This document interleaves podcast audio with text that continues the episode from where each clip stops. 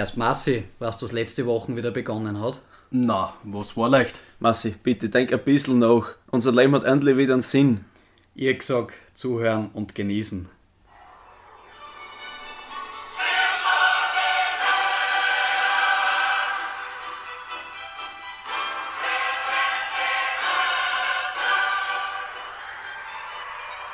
Na, da haben wir aber alle miteinander Glück gehabt, dass ich genau das Thema vorbereitet habe. Sehr gut, Marci. Unsere Folge ist zum Glück gerettet.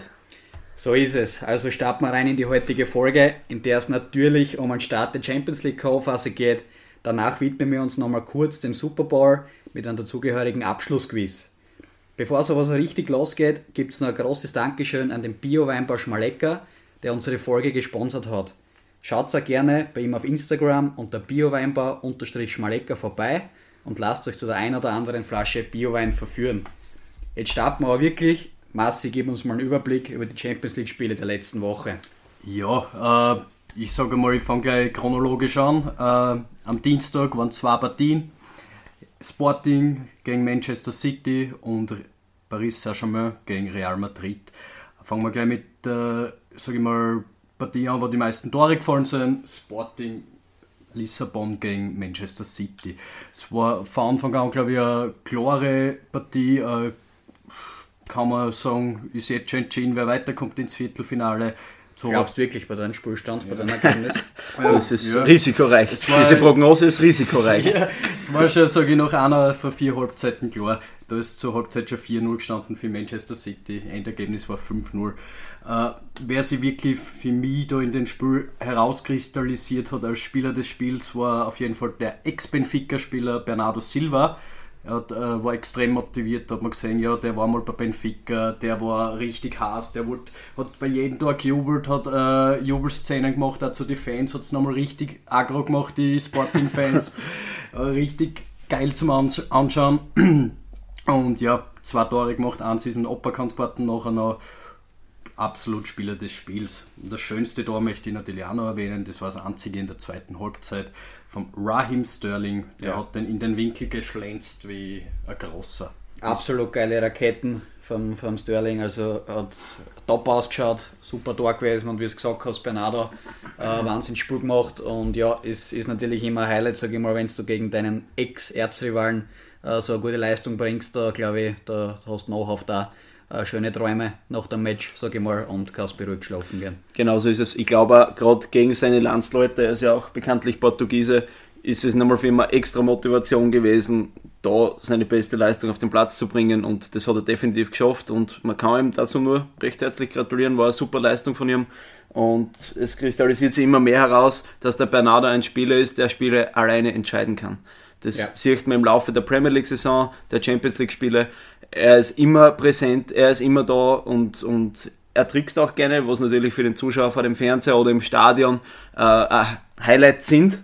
Und ja, bitte mehr davon in ja, Zukunft. man ist vielleicht an Guardiola-Tag zwar nicht immer so, glaube ja, mal, weil der ja. ist ja auf sein Tiki-Taka mit, mit 100% Passquote ähm, sozusagen versteift und ich glaube kaum, dass da jetzt so viel Platz ist äh, in seinem System, sage ich mal, für viele Tricksereien, aber wenn es hin und wieder passiert, glaube ich, ist es kein Thema. Wenn es noch dazu effektiv ist, dann schaut es noch dazu geil aus und haben auch die Fans was davon und auch die Mannschaft profitiert. Ja, weil es gerade einen Pep Guardiola angesprochen hast, der war nach der Partie, jeder glaubt, ja, super happy, ja, positives Interview jetzt, er hat ja sowieso kein so gutes Verhältnis zu den Medienvertretern, sage ich, und der war brennhaß nach der Partie. Der war, er hat gesagt, der Joao Cancelo hat die schlechteste Partie gemacht, seit er bei Man City ist. Er hat keinen Pass angebracht. Ja. Und er ist nach, äh, einem 5-0-Sieg, jetzt sage ich schon Niederlage, weil er so eine Reaktion eigentlich gebracht hat. Und sieht man eigentlich, wie der Pep tickt, sage ich mal. Und ja, der Cancelo wird sich halt dann auch in der Kabine denken, ja, 5-0 gewonnen. Und der Trainer legt mir mal ja, ja. Der Trainer schimpft.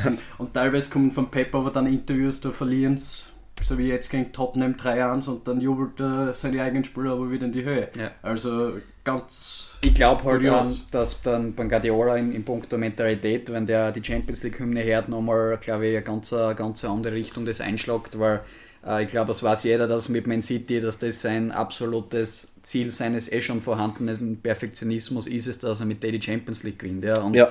ich glaube einfach, dass er seine Spieler da immer wieder am Boden bringen will und da sozusagen nichts anbrennen lassen will. Auch wenn es jetzt da 5-0 gewinnst, ähm, dass einfach die Spieler merken, okay, du, es gibt noch immer Raum für Verbesserungen, gerade auf, auf internationalem Niveau. Ne? Ja. Genau so ist es. Und das Thema ist, wird halt bei City im Laufe der restlichen Champions League-Saison sein, wie kann der Pep seinen Plan durchziehen, weil man hat jetzt am Wochenende gesehen gegen Tottenham, wenn eine, sage ich mal, sehr destruktive Mannschaft gegen Manchester City spielt, der was einen Stürmer haben, der was einen Ball halten kann, dass es da schon Probleme gibt. Ja. Auch wenn es durchmarschieren sonst durch Champions League, Premier League, aber das war schon mal ein kleiner Dämpfer, sage ich einmal.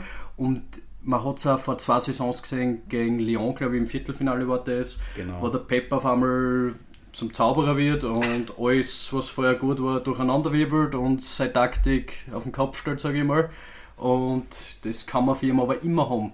Weil das ist, glaube ich, also ich bin der Meinung, wenn City, sage ich mal, in Topform ist, kann sich der Pep nur selber schlagen in der Champions League. Ja, mit gewissen Dingen, was ihm einfallen. Ich meine, er wird sich natürlich was dabei denken, ja, aber es ist halt dann oft schon auffällig, dass genau an entscheidenden Spielen ähm, dann auch, äh, sage ich mal, ja, irgendwelche Tricksereien, wie du gesagt hast, oder Zaubereien vom Pep versucht werden, was eigentlich vielleicht noch nie so in der Form auf Wettkampfniveau gespielt worden ist. Nicht? Bin ich ganz deiner Meinung und deswegen ist für mich City zwar ein Mitfavorit, sage ich mal, auf die Champions League, aber nicht ein absoluter Top-Favorit. Weil zumindest in einer Partie sind es immer zum Schlagen, sage ich mal. Ja. Egal ob da jetzt, weiß nicht, wer weiterkommt, Liverpool, Chelsea und die ganzen anderen europäischen Vereine, sage ich mal.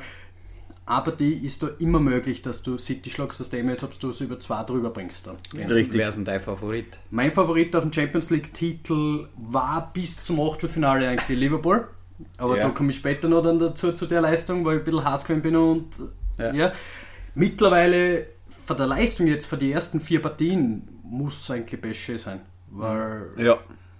die haben real unglaublich. Ja, ist zwar das Ergebnis nur sozusagen mit einem Unterschied, also mit einem 1-0 rausgegangen, aber ähm, die Leistung und die, die Spielanteile waren da überragend ja, gegen Real. Also du musst Real einmal über 90 Minuten oder 95 Minuten so dominieren und eigentlich so wenig zulassen. Also das war, wie du gesagt hast, beeindruckend, aber ich glaube, wir kommen auf den noch. Ja, genau. genau ich glaube, City gegen Sporting haben wir, glaube ich, das meiste dazu gesagt. Und das Wichtigste gehen wir eh gleich weiter chronologisch zu PSG gegen Real Madrid. Ja, wie der André schon gesagt hat vorher, es war Dominanz auf höchstem Niveau für PSG. Die haben Real in der ersten Halbzeit glaube ich, einmal aus der, eigenen, aus der Realhälfte rauslassen. Real hat einen Schuss gehabt, der war in der äh, 45. glaube ich, genau, Kopfball von Casemiro. Sie haben einen Expected Goals Wert gehabt, das heißt, äh, erwartete Tore, die was in ähnliche Situationen einfach passieren können. Da werden immer so 100 bis 1000 äh, ähnliche Situationen angeschaut, von 0,1 im ganzen Match. Wahnsinn. Und wenn du Real so dominieren kannst und so in die Defensive drucken kannst, unglaublich, weil der David Alaba hat nach dem Match gesagt, er hat nicht mal, ja, sie haben es probiert, aber sie sind nicht rausgekommen. Sie haben weder einen Vinicius und Benzema sonst noch irgendwann einbauen können in ihrem Spiel, weil mhm. einfach PSG das so dominiert hat. Und ich glaube, der liebe Herr Carvajal hat nach dem Match einen Drehwurm gehabt. Weil der Mbappé, der hat den so schwindlig gespielt.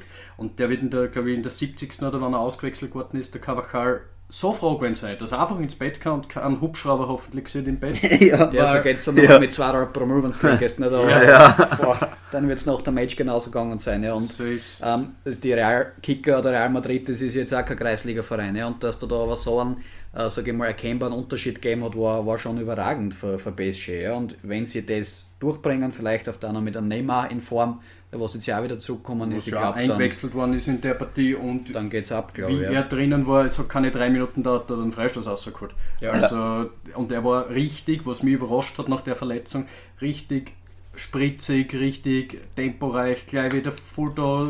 Präsent, er war präsent so einfach. So ist es, ja. Er hat einfach einen Spielwitz hat er eingebracht in die Partie nochmal und so hast du auch vorne da gesehen, dann nochmal ein Papier geht durch und ja. da muss man auch sagen, muss der überragende Courtois wurde da geschlagen, weil ohne den wäre die Partie zwei, drei Tore höher ausgegangen, glaube ich. Elf ja. Meter von Messi gehalten.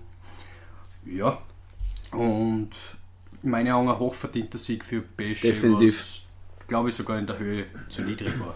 Ja, ich, meine, ich muss sowieso sagen, ich weiß nicht, was der eure Meinung dazu ist. Äh, Kylian Mbappé, für mich ist er der nächste Spieler, der dem Weltfußball eigentlich erdrückt und da ist eh schon seinen Stempel auf, aber dann glaube ich, spätestens in, in ein, zwei, drei Jahren wird der meiner Meinung nach der beste Kicker auf der Welt sein.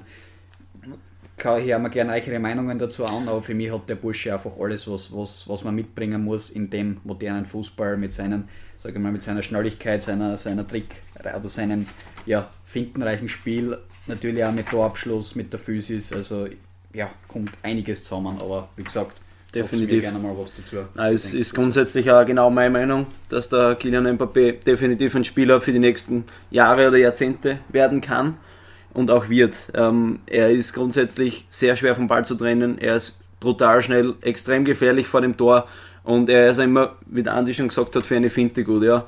Äh, als Gegenspieler, glaube ich, extrem schwierig zu bespielen, dieser Mbappé und er hat definitiv was Spezielles an sich und ich glaube, es geht auch gerade für Paris drum, oder man weiß ja nicht, wohin wechselt im Sommer, was da auf uns zukommen wird. Ich glaube, er hat einfach was an sich, warum der Zuseher vor den Bildschirmen oder auch im Stadion einschaltet. Genau.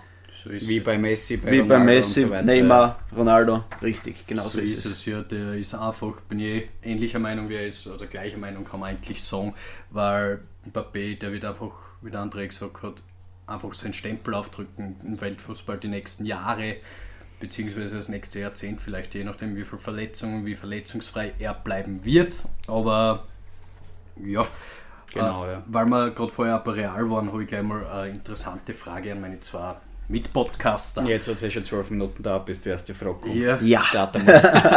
Wer ist denn, glaubt ihr, der Rekordspieler der Champions League, also mit den meisten Einsätzen in der Champions League? Für Real allgemein, es ist ein Realspieler, ja, deswegen bin ich beim Thema. Fast gedacht, und ja. ich würde euch ja nicht zu schwer machen, damit ihr ein bisschen Eingrenzung habt.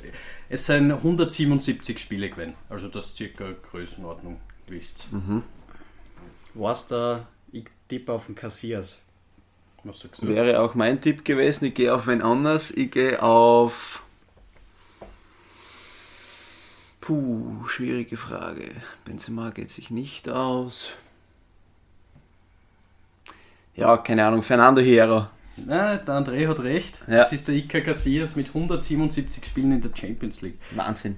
Es ist ein unglaublicher Wert. Das sind keine Ahnung, wie viele Saisons ist immer abhängig, wie weit das kommen ist. Naja, du musst denken, du hast, sage ich mal, wenn es gut für dich verläuft, 10, 12 Spiele im Jahr. Du musst aber schon halbwegs weit kommen. Ja. Du musst wahrscheinlich Viertelfinale, Achtelfinale, äh, Halbfinale immer kommen. Du musst bei Real dann, relativ oft äh, Und dann sein, hast du ungefähr 120 ja, und dann ja. kannst du nochmal, also das sind wahrscheinlich 13, 14, 15 Jahre auf, auf Champions League. Dem Niveau. Niveau. Ja. Das ist genau. unglaublich. Und was jetzt nochmal zur Partie Pesce Real im Rückspiel wird sicher spannend sein, wie Real auftritt im Bernabeu. Mhm. Ob die, zu Hause kann ich mir das nicht vorstellen, dass Real so passiv ist, dass Real nochmal so eine Leistung zeigt. Das Thema wird halt sein, der Aggressive Leader, Casemiro ist gelb gesperrt, ja. Linksverteidiger ja. Mendy ist auch gelb gesperrt. Mhm. Wie kann man das kompensieren? Ja. Alaba auf links. Ja. ja, wer spielt dann Innenverteidiger? Das, das nächste, ja. Weil Nacho kannst du nicht spielen lassen, ich jetzt mal meine Hand. Eher wahrscheinlich gegen PSG nicht. Und ja, wenn es da noch grundlegend was ändert, wie du sagst, dann werden es keine Meter haben, weil im Endeffekt braucht Paris ein Tor, dann sind es wahrscheinlich durch. Ja, weil drei, ja. drei Tore werden es, glaube ich, kaum schießen. Natürlich, es kann immer passieren, ja, dass das Spiel da komplett anders verläuft und real dominant ist, aber ich kann es mir genauso wenig wie ihr wahrscheinlich schwer vorstellen nach der ersten Partie, dass sich da um, um 360 Grad und, oder irgendwas ändert. Ich ja. muss da glaube ich ein bisschen dazwischen grätschen. Ich bin da grundsätzlich anderer Meinung. Ähm, okay. Ja, nein, ich bin anderer Meinung. Ich glaube, dass, dass Real Madrid das Spiel drehen wird. Oha. Äh, ich glaube, der Carlo Ancelotti findet da seine Wege, ähm, wie er die Offensivmacht von Paris unterbinden kann, auch ohne Casemiro, ohne Mendy. Ich glaube, dass es für Real Madrid ausgehen wird und Paris wieder ohne Champions League-Titel dastehen wird. Ja, dann steht aber der Pochettino auch ohne Job da. das ist richtig. Das, das ist richtig. richtig. Aber, es, Aber ist, es ist guter Zugang. Also ja. es ist ja, ist ja gut. Es, sieht das, es ist ja positiv, wenn man verschiedene Meinungen genau. hat und äh, es, kann, es kann natürlich alles passieren. Ja. ja. Wir werden uns das anschauen, wir werden das Spiel natürlich genießen und dann werden wir uns wahrscheinlich auch auf WhatsApp einmal zusammenschreiben, wenn irgendwer von uns drei dann plötzlich gesagt hat. Ja, also ich werde euch dann aufziehen, gell, Burschen? Ja, das kann leicht passieren, ja. Na, wie gesagt, Champions League ist alles möglich. Bist du schon selber mal erlebt, wie sowas ja. ja. Also, genau so ist es. Ja, ich glaube, Bechet Real ist damit abgehakt. Ja, gehen wir gleich zu unseren österreichischen Landsleute vielleicht zu Salzburg gegen die Bayern. Ist ja fast ein Derby, sage ich. Ist ja nicht so weit auseinander. Salzburg Das und noch ein Bayern. paar Kilometer. Ja. Ja, geht zwar über Landesgrenzen hinweg, aber es war auf jeden Fall von Salzburg, vor allem in der ersten Halbzeit, in meinen Augen ein weiterer Schritt zu einem anderen Niveau international, weil es einfach in einem typischen RB-Fußball das Pressing, das dauerhafte Pressing noch auch mit Phasen drinnen gehabt haben, was einmal zurückgefallen sind, was einmal passiver waren, zum Erholen einfach nur. Und äh, das Tor war eine Balleroberung am eigenen 16er nach einem Einwurf.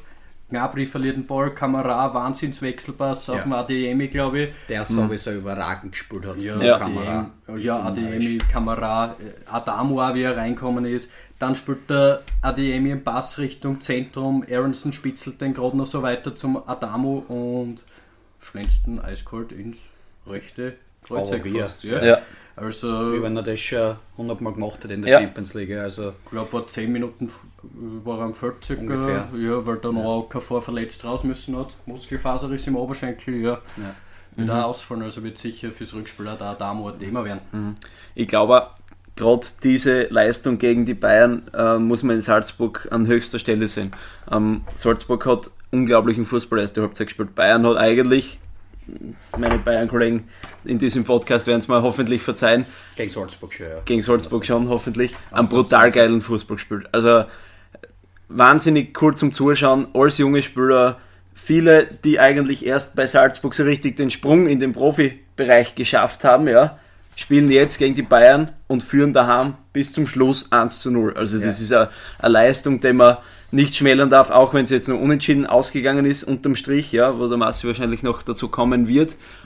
Ich glaube, äh, jeder Österreicher kann stolz sein, dass wir so einen Verein haben in Österreich Ja. und ich glaube, da ist was Großes entstehen und ich glaube, in den nächsten Jahren können wir uns da auf einiges gefasst machen. Ja, und es, es war halt, aber ich finde es dann so interessant, ähm, dass ein Fußballspieler auch immer mehrere Gesichter hat. Also wie der Stefan gesagt hat, erste Halbzeit war eigentlich Salzburg wirklich die Mannschaft, die die Nadelstiche gesetzt hat. Also es sind immer gefährlich geworden, du hast immer gewusst, okay, wenn sie einen Ball erobern kann, so mal schnell gehen in einen Konter, sprich hoher Ball auf ADM, wie auch immer, auf die schnellen Stürmer und dann geht's ab, nicht?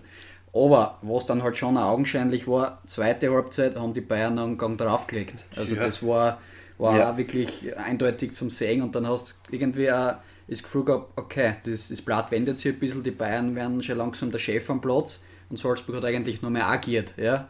Ah, reagiert, Reagiert. Entschuldigung, nicht agiert, sondern reagiert und im Endeffekt war es dann so, dass ihnen auf dein Selbstbewusstsein gefällt hat. Du hast erstens sehr wenig am Ball gehabt, wenn du den Ball gehabt hast, extremen Druck gekriegt für die Bayern, dann haben sie teilweise auch die, die 10 Meter Pässe, die einfachen Pässe eigentlich gar nicht mehr angebracht und so Ja.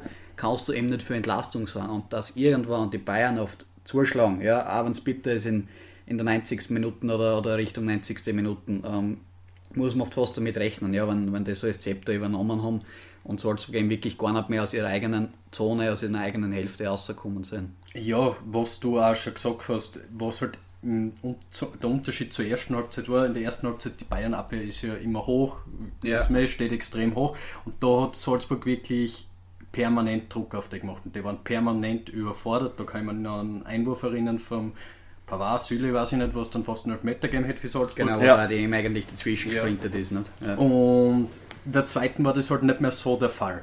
Und deswegen glaube ich halt, Salzburg natürlich, die Kraft wirst nicht haben, dass du 90 Minuten da das Tempo gehen kannst. Und deswegen wird es spannend sein im zweiten Spiel. Also bin gespannt. Was halt dann noch das Thema war, nach dem 1-1 haben die Salzburg in meinen Augen ein bisschen Glück gehabt, weil die Aktion am Köln vom Müller war, War für mich kein Foul. nix, war nein. für mich kein Foul, es stellt nur ein Körper rein und der Sané war ziemlich frei dann. ja. Und das hätte das 2-1, klassisch Dusel-Bayern, sagen wir dann wieder, ja, sein können. Ja. Aber Ja, es, es war schon, also wie du sagst, also das war meiner Meinung nach auch weniger wie gar nichts. Ja. Also wenn du das abpfeifst, dann musst du jeden, wenn die wer irgendwie ganz leicht so mal ein bisschen kitzelt oder so beim Spielfeld musst, musst du das auch abpfeifen als Foul. Ja. Wie auch immer, ein bisschen Glück für die Salzburger, aber vielleicht auch äh, im Endeffekt Glück des Tüchtigen. Sie haben fantastisch gespielt, eben wie gesagt, erste Halbzeit hervorragend. Dass dann irgendwann ein bisschen, bisschen an die Physis geht und du irgendwann nicht mehr den Sprint machen kannst, nicht mehr so dazwischen gehen kannst, nicht mehr mit hundertprozentiger Aggressivität da in gewisse Situationen reingehen kannst, muss man auch verstehen, glaube ich. Ja. Sonst wären wir eh schon, ja. sonst wären wir eh schon, äh, sage ich mal, äh, zigfache Champions League-Sieger geworden wahrscheinlich. Ähm, und, und man sieht dann doch, dass da nochmal das Niveau einfach nochmal eine andere Nummer ist. Aber für das wirklich Hut ab, äh, was Salzburg da geleistet hat in den Spielen oder schon in der ganzen Saison eigentlich. Also ja, geile Sache als Österreicher. Chapeau. Shampoo. Shampoo. Ja, wenn wir gerade bei den Bayern sind, habe ich gleich wieder eine Frage an euch zwei. Ja. Wer hat denn, oder ja, wer hat das schnellste Tor in der Champions League Geschichte, geschossen? Natürlich war es ein Bayern-Spieler, wenn ich schon zu dem Thema komme, dass ihr ein bisschen eine Eingrenzung habt und das war weiß es. 2007. Ich weiß es, Räumerkai. Nach wie vielen Sekunden? 16? 14? Nach 10 Sekunden. Ah, Okay. 10 Sekunden. Wahnsinn. Okay. Ja, ist, Wahnsinn. ist, kann man jetzt muss der Ball einmal vier kommen, Ja. also in den 10 Sekunden. Ja. Ja, wenn wir gleich gerade bei Torschützen sind und Römer Kai ist ja ein bisschen schon her, äh, wer war denn der älteste Torschütze in der Champions League Geschichte? Gehört der zu den Bayern? Na, das war Das denke ich 2014 für einen italienischen Verein. 2014 für einen italienischen Verein, wann hat es denn da gegeben? 2014. Geht einmal- Da war der Chiellini, war dann noch nicht so. Ich sag, die Person war damals 38 Jahre alt. Boah. Hat der bei Milan gespielt? Na, Milan war zu dem Zeitpunkt nicht in der Champions League. 2014. 2014. Zanetti? Na, Nein, nein, nein, nein. es war Offensivspieler, das ist auch. Okay. Äh, Südamerikaner? Na, es war italienischer Ei. Offensiv. Ah, ein italienischer, okay. Also Ja. nicht nur von italienischen tippe ich auf Totti. Francesco Totti. Francesco Ja, Totti. dass, dass wir es auch zusammenbringen. Ja. erst. Il Capitano. Und wenn wir gleich beim Ältesten sind, gehen wir noch zum Jüngsten, oder? Hätte ich gemeint. Dass ich da gleich meine Fragestunde ein bisschen beenden kann. Oh. Der Jüngste, das war 2019, im Alter von 17 Jahren. Ansu Fati. Falsch, ich weiß es, weil es wäre eine Frage, die ich in meinem spektakulären Quiz zu Ende dieses Podcasts vorbereitet gehabt hätte. Es war Ei, der ei. Alen Halilovic für Hein Rijeka. Fast. Dynamo. Dynamo Zagreb, okay. Der ja auch als Jahrhunderttalent fast gegolten hat. Nicht? Habe ich da jetzt eine Frage? Um Ja, jetzt, jetzt muss ich umdisponieren. Jetzt muss ich umdisponieren. der weiß gar nicht mehr, was machen soll jetzt. Ja, jetzt, jetzt muss kreativ werden. Ich glaube, der Wahl geben wir mal, da weil der Stefan da ein bisschen überlegt, äh, zum nächsten Spiel weiter. Internationale Milano gegen den FC Liverpool. Jawohl. Und was ich vorher schon angesprochen habe, ich war von der Leistung von Liverpool sehr, sehr enttäuscht. Es war in meinen Augen Arbeitssieg, so wie die Spiele davor in der Premier League. Es war zwar der siebte Pflichtspielsieg statt in Folge, jetzt haben sie einen achten geholt gegen Norwich, waren wieder eins noch hinten dran. Auch mit, mit ein bisschen Schwierigkeiten. Auch ja. ja. Es rennt zurzeit nicht so rund, sage ich mal. Es, sie gewinnen zwar, super Aktion beim ersten Tor, super Eckball von Robertson, Firmino unglaublicher Kopfball von der ersten Stange, Ja. scherzelt er den Richtig zurück. schwer gewesen. Ja, und das zweite Tor ja angefasst, glaube ich, zwei, dreimal und dann rein. Aber in meinen Augen haben sie die Krieger aus Mailand, wirklich, die kannst du nennen, weil der Skriniar und die ganzen Verteidiger hinten, Bastoni und wer da noch alles ist, De Vrij, äh, die haben da gekämpft, die haben da bissen, die haben gearbeitet und die haben auch super Chancen gehabt. Der Checo vor dem Perisic hat den Trent Alexander-Arnold mal wie ein Lehrbaum ausschauen lassen. Genau, ja. Und in meinen Augen wäre zumindest der X für Inter verdient gewesen, auch wenn ich eher Liverpool-Fan bin, sage ich mal in der Augen. Aber da muss man ehrlich zugestehen, wenn wer einfach gute Leistung Ja, gebracht hat. und du willst halt, kein Verein würde es glaube ich gegen einen italienischen, gegen eine italienische Mannschaft in einem K.O.-Duell spielen. Ja? Ähm, du weißt, okay, also sie werden nicht immer fünf Tore schießen, die italienischen Mannschaften, aber sie werden bis zum letzten, bis zur letzten Sekunde verteidigen, egal wie es steht, egal wie es, wie es ist, sie werden das Leben einfach schwer machen und dementsprechend ähm, ja, ist es immer ein bisschen eine schwierige Aufgabe, was Liverpool halt jetzt doch einen Vorteil hat mit den 2-0, dass Inter eigentlich kommen muss, ja, in Anfield. Und ich glaube, das ist nochmal noch mal ein bisschen eine andere Nummer und, und macht es für Liverpool sicher leichter, weil sie ja Räume bieten werden äh, zum Kontern, beziehungsweise für die schnellen Spielzüge, was sie ja, ähm, sage ich mal, in Perfektion auch beherrschen, über Salah, über Mané, über Schotter, wer dann auch immer am Platz steht vorne. Ja, Also- ganz sicher. Und Ja. in meinen Augen ist Liverpool sogar schon durch, weil ich kann mir nicht vorstellen, dass ein 2-0 Vorsprung hergeben wird. Oder zu, zu Hause. Ja, vor allem zu Hause. Ja. Äh, das sind, sage ich mal, die Partien wie okay, Bayern-Salzburg, schauen wir mal, wie die Bayern sich präsentieren im Rückspiel, sicher spannender. Und auch PSG Real. Ich sage mal, Liverpool und Bas äh, Barca, sage ich jetzt schon, ja, Manchester City sind eher schon durch. Ja, man werden wir sehen. Äh, sicher, es, es schaut einmal gut aus, eben wie wir gesagt haben.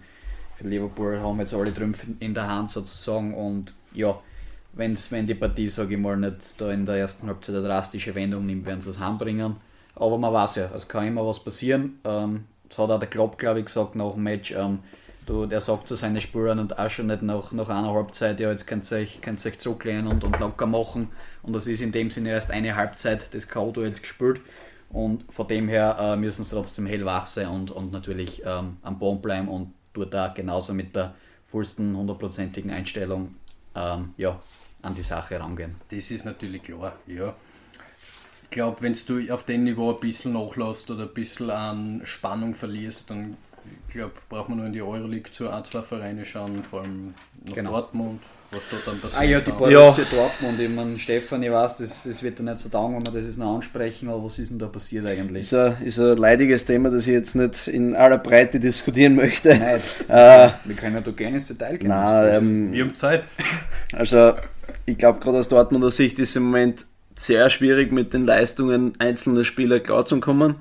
Ähm, ich glaube auch, dass der Marco Rose grundsätzlich der richtige Trainer ist für Borussia Dortmund. Ich glaube allerdings, dass er das falsche Spielermaterial zur Verfügung hat, gerade was den defensiven Bereich und das defensive Mittelfeld betrifft. Ja, es sind, der Mats Hummels hat es nach einem Interview angesprochen, es passieren viel zu viele Fehler im Aufbauspiel. Es werden Pässe in Räume gespielt, wo einfach zwei Gegner neben stehen und dann verlierst du den Ball viel zu einfach. Und was dann passiert? Konter. kommt, ja, genau so ist es. Ja. Genau so ist es. Weil allein, wenn ich mir jetzt eine Aktion oder ein Tor war, da ist der Ryan Kent am Flügel, der lässt, macht zwei Arschwackler und lässt für Dortmund drei Verteidiger stehen. Ja. Und dann spielt ein Ball ein, ist allein da, ich glaube Morelos war es dann, Mhm. hat es da gemacht, ja. Ja, aber man sieht, man sieht auf der die andere Seite wieder jetzt am Wochenende gegen Gladbach Gewinner 6-0 Dortmund. Ja. Ja. wir meinen, das ist das Selbstverständlichste wäre auf der ganzen Welt. Ja. Und ich glaube, da, man sieht ja, was die Mannschaft für Potenzial hat, ja, was, Ja. Da, was da möglich ist mit dem Team. Die kennen auch, wenn es konstant sind, die Bayern, sage ich mal, zumindest gefährden, dass es spannend bleibt im Titelrennen. Aber es ist eben das Thema, diese Leistung immer in jedem Spiel zumindest zu einem großen Prozentsatz rüberzubringen. Und das ist es, glaube ich. Ich glaube, äh, gerade weil du das ansprichst, Andi, ich glaube, Dortmund hat aktuell eine Mannschaft, die diesen gewissen Tritt in das Hinterteil braucht, Ja. damit sie zu Höchstleistungen auflaufen können. Steiermark sagen wir Arschtritt, ja. Arschtritt, Brauchen richtig, ja. Äh, ich wollte es jetzt schön ausdrücken. Ich weiß, du hast das super gemacht. Ähm, wenn man ein Beispiel hernimmt, äh, Marco Reus, drei Vorlagen, zwei Tore gegen Gladbach, gegen seinen Ex-Verein, also Wahnsinnsleistung. Und die paar Spiele davor hat er eigentlich nie wirklich aufgegeigt. Schon, die Formkurve ist schon ansteigend, aber nicht so, dass man sagt, er ist jetzt der Spieler, der das Spiel an sich reißt, sondern er ist auch leider nur ein Mitläufer. Man sieht, Erling Haaland geht brutal ab mit seiner Verletzung. Äh, ja, man kann nur hoffen, dass er sich in den nächsten Wochen definitiv steigern, damit der Meisterschaftskampf spannend bleibt. Aber die Genau. Bayern schwächeln ja aktuell auch minimal, also haben wir sehr stark schwankende Leistungen, sage ich mal. Sieg gegen Kräuter Fürth hat gereicht. Also, Ja, Ja, es ist, es ist ungewohnt, dass sie so kämpfen müssen in der Ja. Liga, die Bayern momentan. Ja, aber, aber- Gegen Kräuter Fürth und Bochum, ja. Ja. Gänge. ich sage mal gerade für den neutralen Zuschauer, könnte es sein, dass in dieser Saison eventuell nicht der Spieltag schon, also der, die Meisterschaft schon zum 30. Spieltag entschieden ja, ist. der deutsche Meister sind wir schon im März. Normal nicht Ja. Bayern, der klassische Spruch, das wird wahrscheinlich nicht passieren. Das wird höchstwahrscheinlich nicht passieren, außer Dortmund bricht wirklich so stark ein, dass das gar nichts mehr geht. Aber belassen wir das Thema, glaube ich. genau. Haben wir gut abgehandelt. Dann werden wir uns weiter handeln sozusagen durch den Dschungel ähm, und werden noch ein bisschen Richtung Super Bowl gehen. Da hat der Stefan auch noch ein bisschen was vorbereitet, dass wir das noch ein bisschen aufarbeiten, ein bisschen analysieren und dann natürlich gibt es zum Abschluss ein Quiz. Genau so ist es. Danke, Andi. Ähm, ich werde das Ganze relativ kurz halten heute. Ähm, Super Bowl ist ja grundsätzlich das Sportereignis äh, im ganzen Jahr in Amerika und auch weltweit. Ähm, voriges Jahr, ich weiß jetzt vorher nicht genau die Zahlen haben, über 800 Millionen Leute weltweit zugleich diesen Super Bowl gesehen. Ist das meistgesehenste Sportevent des Jahres weltweit ähm, und ist ja ein super Spektakel. Ja.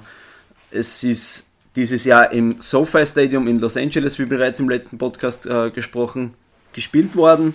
Es ist ein neu gebautes Stadion, das Unmengen an Geld gekostet hat, knappe 5 Milliarden US-Dollar. Ähm, es die Leinwand, glaube ich, was da Genau. drüber haben. Genau, von, von die Samsung Infinity Video Wall ist das. Hat, glaube ich, in der Anschaffung einen dreistelligen Millionenbetrag kostet, nur diese Videowall. Also es ist, aus, ja. es ist ein Wahnsinn. Du siehst von jedem, von jedem Sitzplatz aus, siehst du diese Videowall perfekt. Ob du ganz unten am Feld siehst oder sitzt oder ganz oben, es ist komplett egal, wo du sitzt. Du siehst diese Leinwand einfach perfekt. Die ist im Prinzip über dem Spielfeld, ja, kann man sich vorstellen. Und also gigantische Summen, die da im Spiel sind, ja. Ähm, zum Spielserver. Es war grundsätzlich ein Spiel, wo man von Anfang an sagen hat können, dass eine Mannschaft, nämlich die, die Los Angeles Ram, äh, Rams, klar zu favori favorisieren waren. Äh, und sie haben das dann unterm Strich auch umgesetzt. Im ersten, zweiten und im dritten Viertel war es eigentlich ein sehr ausgeglichenes Spiel, sogar mit leichten Vorteilen für die Bengals. Ja, die Bengals sind bekannt für ihre frechen ähm, ja, Spielzüge, sage ich mal grundsätzlich auch. Viele Überraschungselemente sind da immer drinnen, wie Passfakes, also wenn der Quarterback den, den Wurf antäuscht mhm. und dann doch zum, zum Laufspieler, zum Running Back übergibt. Das haben sie äh, relativ oft gezeigt und, und auch mit sehr gutem Erfolg. Sie haben eigentlich bis kurz vor knapp das Spiel ähm, für sich entscheiden können. Allerdings hat er eine gewisse Rams-Defense unter dem Anführer Aaron Donald, was eigentlich für mich der beste Verteidiger der Liga ist, ja, das, das Ruder herumreißen können. Wir haben im letzten Podcast äh, kurz erwähnt, 130 Kilo, reine Muskelmasse, der Typ ist ein Wahnsinn. Also, du warst da sowieso ein bisschen Orakel, du hast eigentlich gesagt, dass der dem Spiel seinen Stempel aufdrücken wird und das war ja auf das zu dem, zu dem komme ich noch, lass okay. mal, lass mal meine, meine Bühne. Äh, wie gesagt, mit Vorteil des Spiels eben die Rams Defense immer wie dominanter worden. Man hat gesehen, ähm, diese Fake-Situationen, die dann der Quarterback Joe Burrow von den äh, Bengals probiert hat auszuspielen, haben nicht mehr funktioniert. Es war die De Defense von den Rams hat sich immer wie besser darauf eingestellt und hat es dann übernosert, wie wir Steirer sagen, Jawohl. was jetzt passiert. Ja. Ähm, Gerade im vierten Viertel war es so, dass der Joe Burrow eigentlich den Ball gehabt hat, ja, hat ihm dann leichtsinnig überworfen zu seinem Wide Receiver. Wenn der dann gefangen hätte, war das Spiel vorbei gewesen. So hat die, haben die, die Rams Offense hat nochmal die Möglichkeit gehabt, ich glaube beim Stand von 16 zu 20, glaube ich, ist da gestanden, genau, äh, haben sie nochmal die Möglichkeit gehabt, einen Touchdown zu erzielen und haben sage und schreibe eine Minute 25 auf der regulären Spieluhr noch gehabt und haben es geschafft, diesen Touchdown zu erzielen. Da kommen wir wieder zu meinen Orakelfähigkeiten, die der Andi schon beschrieben hat. Ich habe im letzten Podcast gesagt, der entscheidende Spieler bei den Rams wird der Cooper Cup sein, der der beste Offensivspieler dieses Jahres bis jetzt ist. Und es war tatsächlich so, dass dieser Cooper Cup den Touchdown-Pass gefangen hat, den entscheidenden. Und ja, 1 Minuten 25 hat nicht mehr ausgereicht für die Bengals. Somit haben die LA Rams ähm, den Super Bowl 56 für sich entscheiden können. Ja. Ist er oft nicht sogar ein Play of der MVP? Richtig, richtig ja. genau so ist es. Zu dem kommen ja äh, Cooper Cup, Wide Receiver von den Rams, was ich bereits erwähnt habe, ähm, zwei Touchdowns erzielt im Super Bowl und ist auch der MVP, also der Most Valuable Player, der wertvollste Spieler dieses Super Bowls geworden. Ja. Ähm, 92 Yards Raumgewinn in diesem Spiel und er hat einfach das ganze Spiel gezeigt, warum er der beste Spieler in der Offense ist von jedem Team in diesem Jahr. Es war, was er macht, hat Hand und Fuß. Was er macht, ist ruhig, ist zurückhaltend und dann, wenn es drauf ankommt, ist explosiv, ist er da, fängt den Ball und ja, super Leistung vom Cooper Cup, auch von der ganzen Rams-Mannschaft, dass sie nie aufgehört haben. Gerade in so einem wichtigen Spiel ist, glaube ich, auch das Mentale sehr wichtig. Ähm, Gerade beim Rückstand bis zum Schluss hin dass man dran bleibt und dann gelingt es und ich glaube, das ist ein Wahnsinnserfolg für die LA Rams im Heimstadion, im neuen Heimstadion. Ähm, ja, kann man nur gratulieren. Ähm, kurze Frage an euch. Wer war der letztjährige MVP? Also der, im letzten Jahr haben ja bekanntlich die Tampa Bay, Tampa Bay Buccaneers äh, Super Bowl für sich entscheiden können. Wer war da der, der Most Valuable Player der wertvollste Spieler. Zählt das jetzt schon zum Quiz? Nein, zählt nicht ah, zum Quiz. Gott sei Dank nicht, Dank weil ich überlege gerade. Das Quiz wird schwieriger. Ja, wenn es noch schwieriger wird, dann kann ich gleich anfangen. Ja, ich bin gerade wie ein Elefant auf äh, einem Eislaufplatz. Ich gebe euch einen Tipp. Es gibt einen Spieler, der mittlerweile, wenn ich das sage, ist vorbei. Na, ähm, dieser Spieler ist der erfolgreichste Footballer aller Zeiten. Ja, Tom Brady. Ja. Tom Brady, ja. richtig, genau. Hat Eigentlich kann man fast darauf tippen dann, ja. Richtig. Ich glaube, dass eher Wide Receiver oder was wird. Ja, ja. nein, es war tatsächlich der Tom Brady. Und ja, ähm, noch ein paar kurze Side-Facts zum Super Bowl.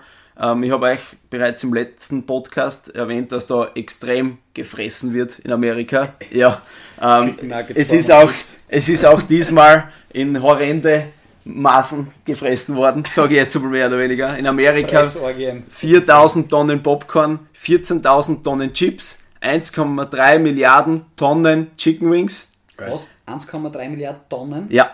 Nicht Kilo, Tonnen. Nein, Tonnen. Die armen Händel. Tonnen. Also es ist, es ist bei die Billionen ja, ja, Kilo sozusagen. Genau so ist es. Ja, ähm, und noch kurzer äh, Fun Fact. Also ich hoffe, dass ich da jetzt kein Vegetarier und kein Veganer Na, Angriff fühlt. Ähm, bei den Mengen ist eh ein bisschen arg eigentlich, So ist- aber ja, so ist ist- trotzdem interessant. Ich weiß nicht, ob ich es letzte Woche erwähnt habe. Die Pizzalieferanten in Amerika machen einen Drittel ihres Jahresumsatzes in dieser Nacht, an diesem Tag am Super Bowl. Wahnsinn. Stellt euch das einmal vor. Ja, Das an ist Tag unglaublich. Oder in einer Nacht, ja. Du musst mehrere Pizzahöfen dann haben, gell? Ja, das ist Also richtig. mehrere Lieferanten Ja, ja, So ist es. Bin mir jetzt nicht ganz sicher, ob es Milliarden Tonnen oder Milliarden Kilo sind, weil Tonnen kommen mir jetzt gerade auch ein bisschen viel vor. Ist möglich, dass es auch Kilo sind. Ja, also ist bitte wurscht, das ist trotzdem nicht. eine unfassbare. Zahlen, was man erst einmal schreiben muss nicht? und, und Genau, ausschreiben muss. genau richtig. Ähm, kommen wir noch kurz zur Halftime-Show. Es gibt ja jedes Jahr beim Super Bowl eine Halftime-Show, wo bekannte amerikanische Künstler auftreten. Dieses Jahr waren es eben der Snoop Dogg, der Eminem, der Dr. Dre, Kendrick Lamar und die Re äh, Rapperin Mary J. Blige. Und es hat einen Überraschungsgast gegeben. Es war der 50 Cent auch mit am Start.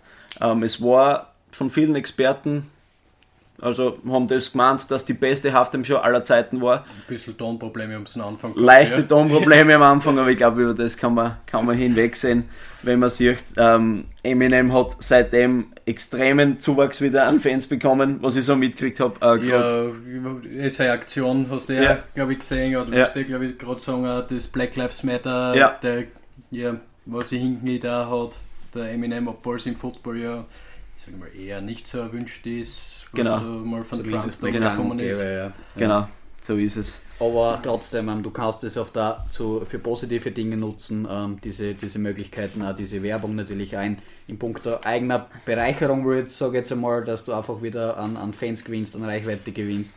Aber auch mit solchen Aktionen, glaube ich, ist das, ist das trotzdem eine coole Sache, wieder mal ein Statement zu setzen und von dem her, glaube ich, passt es. Genau so ist es. Andi, äh, willst du vielleicht nochmal kurz die Quiz-Regularien erklären? Also ich glaube, wir haben es gehabt, pro richtiger Antwort gibt es einen Punkt, pro falscher Antwort gibt es einen Minuspunkt. Genau. Ähm, bei Gleichstand gibt es zum Schluss eine Schätzfrage, allerdings würde ich die trotzdem gerne stellen, wurscht, ob es dann unentschieden steht oder nicht. Genau, und ähm, Da steht der Name. wahrscheinlich eh 0-0 dann. 0-0, genau. Ja. Oder minus, minus 3 zu minus 2 oder so, oder minus 3. Ja. Ähm, ja, wichtig glaube ich auch, wir müssen unseren Namen nennen, äh, der was die Antwort Ja. sozusagen geben will, aber schauen wir mal, ob der Name irgendwann überhaupt fällt, wenn wir überhaupt das wissen. Ähm, einfach los. Nachdem mir der Massi schon eine Frage vorweggenommen hat, habe ich als alter Dortmund-Fan natürlich Super. einen Dortmund-Rekord ausgegraben, der über die ganze Champions League ähm, sich erstreckt. Kommen wir zu Frage 1. Das torreichste Spiel in der Geschichte der Champions League, Massi. seitdem sie Champions League heißt, Massi, war das Massi, Massi. Ja. Dortmund gegen Legia Warschau 8 zu 4. richtig.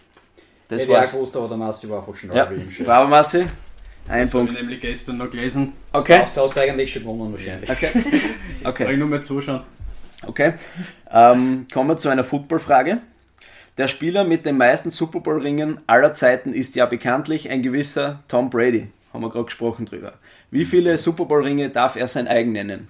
Fünf, sechs, sieben oder acht? Andi, Ja, ich glaube sieben. richtig. Yes, Gratuliere. 2002, 2005, 2015, 17 und 18 mit den Patriots und 2020 mit den Tampa, Tampa Bay Buccaneers. Richtig, Den Bucks hier. so ist es. Okay, hat bis jetzt ganz, ganz gut hingehauen, sage ich mal grundsätzlich. Super. Kommen wir zur dritten Frage. Äh, In der dritten Frage dieses Quizzes geht es um eine, einen unserer Goldmedaillengewinner bei den Olympischen Spielen. Alessandro Hämmerle. Der Vorarlberger besuchte das Sportgymnasium Dornbirn und maturierte dort.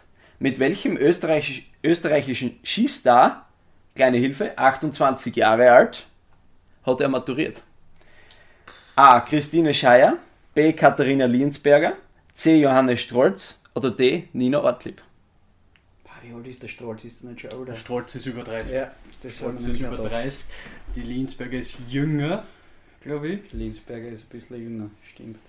Ich traue mir aber nicht sagen. Ich auch nicht. Ich Okay. habe Tendenz, aber nein, das lasse Ich ich. gesagt, äh, Außerwertung. Ja. Ja. Trotzdem Ja. Tipp ab. Ich hätte gesagt, Christine Scheier. Ja. Christine Scheier wäre richtig gewesen, aber leider, leider kein Punkt für euch. Das wäre eher noch Ausschlussverfahren, glaube Ja. Okay. Das riskieren jetzt, ja. Okay. So, jetzt kommen wir zu meiner Lieblingsfrage, muss ich sagen. Ich habe mich da ziemlich eingelesen und ich habe das, das Duell Rapid gegen Sturm etwas näher beleuchtet. Warst du sogar im Stadion? War im Stadion richtig, war ein super Match gesehen. Leider mit ein bisschen falschen Ausgang, aber das sei dahingestellt. Kommen wir zur Frage. Ferdinand Feldhofer, aktuell Trainer von SK Rapid Wien. Der gebürtige Vorer wurde mit dem SK Sturm zweimal Meister, 1998, 99 und 2010 und 2011, sowie mit Rapid 2004 und 2005. Er ist damit einer von nur drei Spielern in der Geschichte von Rapid und Sturm, deren, denen dieses Meisterstück gelang. Ein weiterer Spieler ist Roman Kinast. Doch wer ist der dritte? A. Peter Linker. B. Georgi Korschos. C. Thomas Burgstaller. D. Mario Sonnleitner.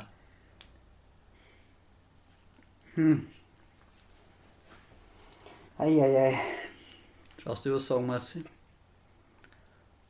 Wir können es auch gern belassen, weil die Schätzfrage hat es in sich. Ich habe eine Tendenz, aber ich traue mich nicht. Ich traue mich nicht. Ich habe auch Tendenz. Sag Okay. Außer- Ja. Ich hätte gesagt, der Burgstaller. Ich habe gesagt Sonnleitner. Thomas Burgstaller. Ja. Ja. Okay. War zwar kein Hauptbestandteil grundsätzlich von der Rapid-Mannschaft, er hat einige Einsatzminuten bekommen, Ja, aber 2004, das hab ich schon 2005, mal- aber Thomas Burgstaller, das Vollbrett Burgstaller, Ja, da gibt's Sag ich jetzt einmal. Story, ja. Ja. äh, Hat der Meistertitel mit Sturm, glaube ich, auch ziemlich, ziemlich gut gefallen. ziemlich er gut war gefeiert. ja- Hat er Ja. weggespielt, Da sozusagen. hat er nicht und- gespielt zu den.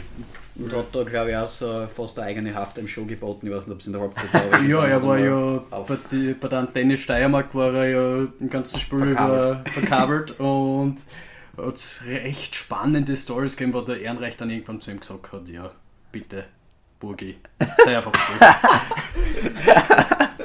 ja. Na gut, und dann von mir müssen wir schätzen. Ne? So ist es. Ähm, es ist eine Frage, die ich bereits einigen Familienmitgliedern gestellt habe und wo jeder komplett daneben gelegen ist. Äh, kommen wir zur Schätzfrage. Jeder Golfball hat ja bekanntlich Einkerbungen. Also so kleine, kleine Rillen, kleine Löcher drinnen, ja? Wie viele Löcher sind es? Müsst du anfangen, Marci? Die Sache ist die, es hat jeder Golfball gleich viele. Das ist eine Norm. Ja. Ja, das habe ich mir fast gedacht, wenn die gleich groß sind. Also jeder genormte äh, Golfball, auf der was auf der Tour gespielt wird, hat diese Einkerbungen und genau diese Anzahl an Einkerbungen. Gut, ich gehe mal vorweg und sage 300. Ich sag 150. Punkt für den Andi. Andi hat gewonnen. Es sind 336 Einkerbungen. Oh, okay. Ja, So es war, war sehr gut. Also ich war beim Maße gewesen, 100, Ja. 150.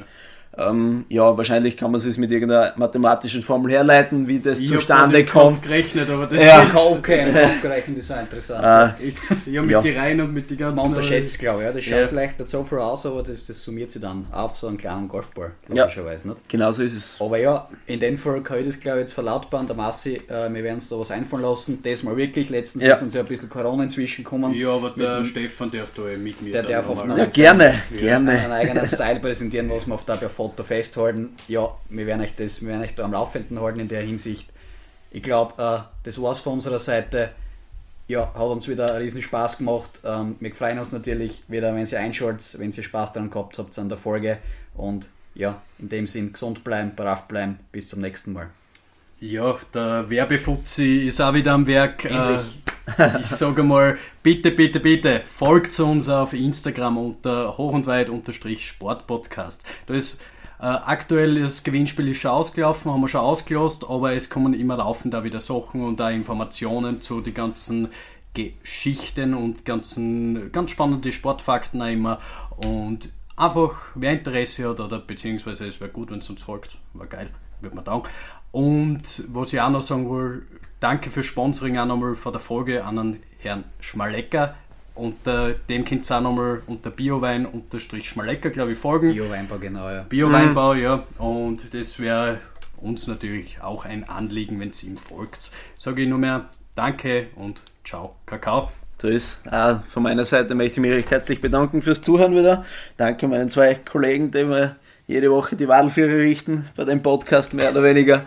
Ähm, wie gesagt, unbedingt den, den Bio-Weinbau Schmalecker abonnieren, reinschauen, unbedingt ein Glas Wein genießen, ist, glaube ich, von uns alle eine absolute Empfehlung. Weil nebenbei einen Podcast anhören. Nebenbei vielleicht einen Podcast anhören, genau so ist es. Ist eine gute Kombi, ja. Ist eine super Kombi, wir haben es auch schon probiert, also es, es funktioniert definitiv vielleicht bei einem besser, bei anderen weniger, nach dem so einen oder anderen Gläschen. Na, wie gesagt, äh, gesund bleiben, brav bleiben, macht es gut wie Herrn, gell? Viert euch, ciao. Ciao.